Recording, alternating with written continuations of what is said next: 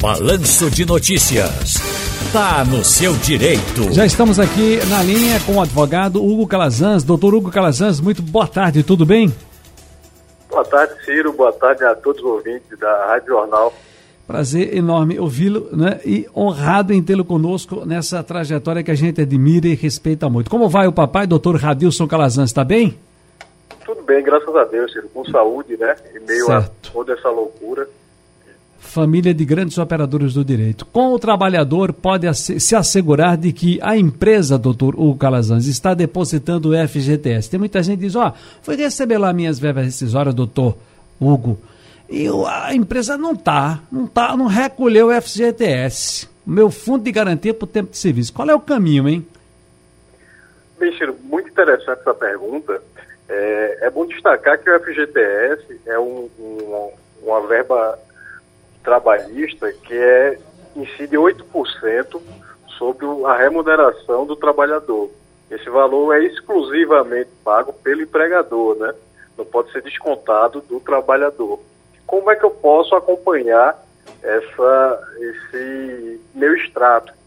Através do site da Caixa Econômica Federal, o trabalhador tem acesso, após fazer um cadastro muito simples no, no site, ele tem acesso e verifica mês a mês se a empresa está depositando ali o seu FGTS. Uhum. Muito, agora tem aqui uma pergunta que vem da terra. Parque Capibaribe, Wilton Silva. Ah, Wilton Silva é cabelinho. Tenho 22 anos de contribuição em tempo especial, vigilante. Oito anos em tempo comum. Posso converter o tempo especial em comum ainda, mesmo depois da reforma da Previdência? para juntar com tempo comum e solicitar a aposentadoria? Bem, Ciro, pode sim. A gente teria que analisar um caso específico para ver se é mais viável essa conversão do tempo comum para especial ou a gente fazer o contrário, né?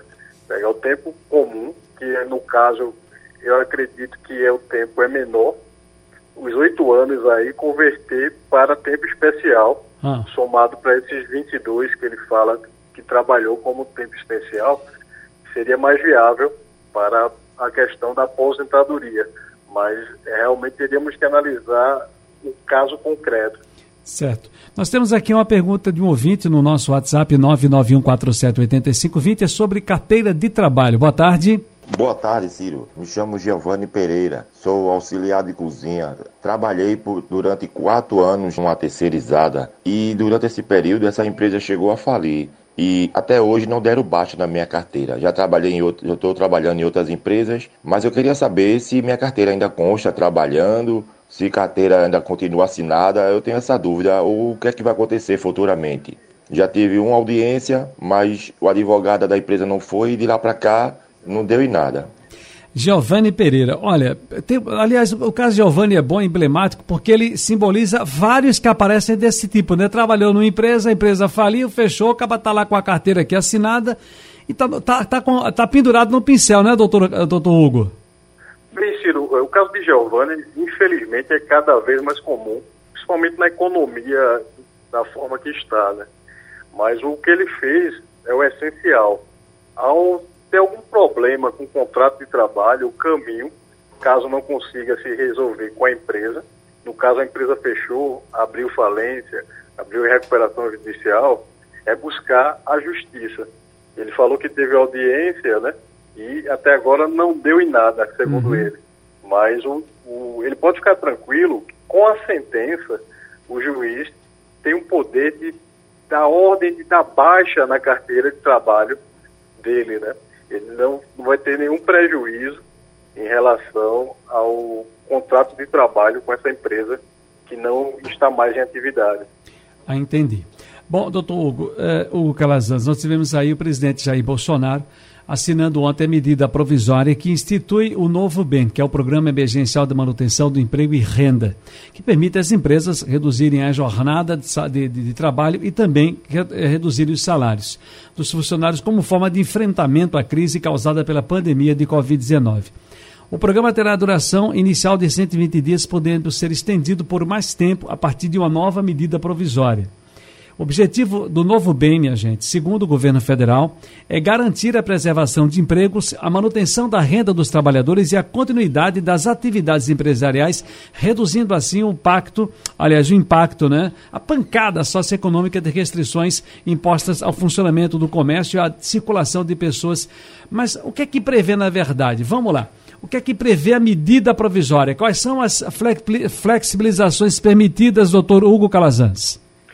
Ciro, é, essa medida estava sendo muito aguardada pelo, pelos empregadores, né? Você imagina que desde o ano passado, a partir do, de março, né, estamos sofrendo aí com os efeitos da pandemia da Covid-19 e, na verdade, essa medida provisória, ela se assemelha muito com a que tivemos no ano passado, a medida provisória 936 de 2020, né, foi até convertida em lei, a lei 14.020, que previa a possibilidade da redução da jornada de trabalho e do salário dos empregados, além da suspensão temporária dos contratos de trabalho por até 120 dias, né? Para isso, porém, é necessário que a empresa cumpra alguns requisitos, como a preservação do valor do salário hora de trabalho. Isso nada mais é do que preservar o salário mínimo, né? Ele não pode pagar, o, o empregador não pode pegar menos do que um salário mínimo. E é, também a, o salário hora de trabalho deve ser equivalente a um salário mínimo. E durante mínimo. todo o período dessa, da vigência, né, da, desse processo todo, é, não pode haver demissão, não é isso? Não pode haver demissão. É uma espécie de estabilidade provisória que, o, que a medida provisória ela, ela determina, né? A gente pode equiparar com a gestante, que é uma, uma, uma um tipo de estabilidade provisória, né? Uhum. Enquanto estável de gravidez, até cinco meses após o parto, a, a mulher não pode ser demitida. Entendi. Quem tiver sua redução de jornada e de salário também não pode ser demitido durante a redução ou de jornada ou de salário e até o tempo equivalente que houve essa redução. Se for de 120 dias, durante esses 120 dias ele não vai poder ser demitido e até 120 dias após o término da redução. José Carlos de Menezes, estou aqui em Paulista ouvindo o programa. Parabéns aí pelas, pela informação e a prestação de serviço. Pergunto para o doutor Hugo Calazans o seguinte: vocês falaram agora há pouco aí sobre FGTS, eu tenho uma dúvida. Eu pedi as contas do serviço, saí do trabalho. Em quanto tempo, doutor Hugo Calazans, eu posso receber o meu FGTS? Qual é o tempo para eu poder receber? José Bezerra, infelizmente a notícia que eu tenho não é das melhores. Quando se pede demissão do trabalho, é, o que a gente tem que ficar atento é se o FGTS foi depositado, mas o trabalhador não tem acesso à conta fundiária, à conta do FGTS. Esse dinheiro vai ficar lá depositado, o trabalhador só, só vai ter acesso quando atingir alguma hipótese, como uma demissão sem justa causa em um outro emprego, por exemplo, ou se ele comprar um, um imóvel com, com financiamento habitacional, ele vai poder utilizar aquele, aquele saldo de FGTS para bater as parcelas, é, mas infelizmente ele não tem acesso imediatamente a essa conta. Muito bem. Está no seu direito hoje com o doutor Hugo Calazans, falando sobre previdência social, falando sobre as, os seus problemas no trabalho, né? falando aqui sobre o nosso, nosso novo regime, a nova medida provisória, a reedição da medida provisória para redução de, de salário também de jornada de trabalho. Mas tem uma pergunta aqui ainda: se o senhor não tivesse informação que está circulando em Brasília, é, fica me devendo depois, só me passa, porque eu gosto muito de responder aqui, doutor Hugo, é uma coisa que está rolando em Brasília há um tempão, que é o novo refis das empresas de porte médio. Como é que está o andamento do Congresso? Se o senhor tiver informação, consiga com seus colegas aí em Brasília, me passe isso que o Normando Guerra quer saber é sobre refis para empresas de médio porte, ok? Ok, Ciro. É, esse programa de refis está sendo esperado por, por todos os empresários. Né?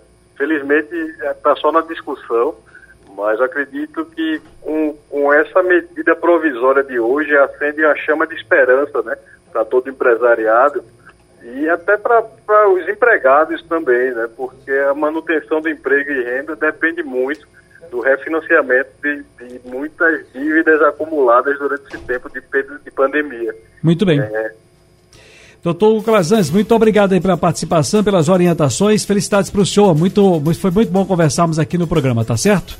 Satisfação imensa, Ciro. Estamos à disposição. Felicidades. Aí foi bom.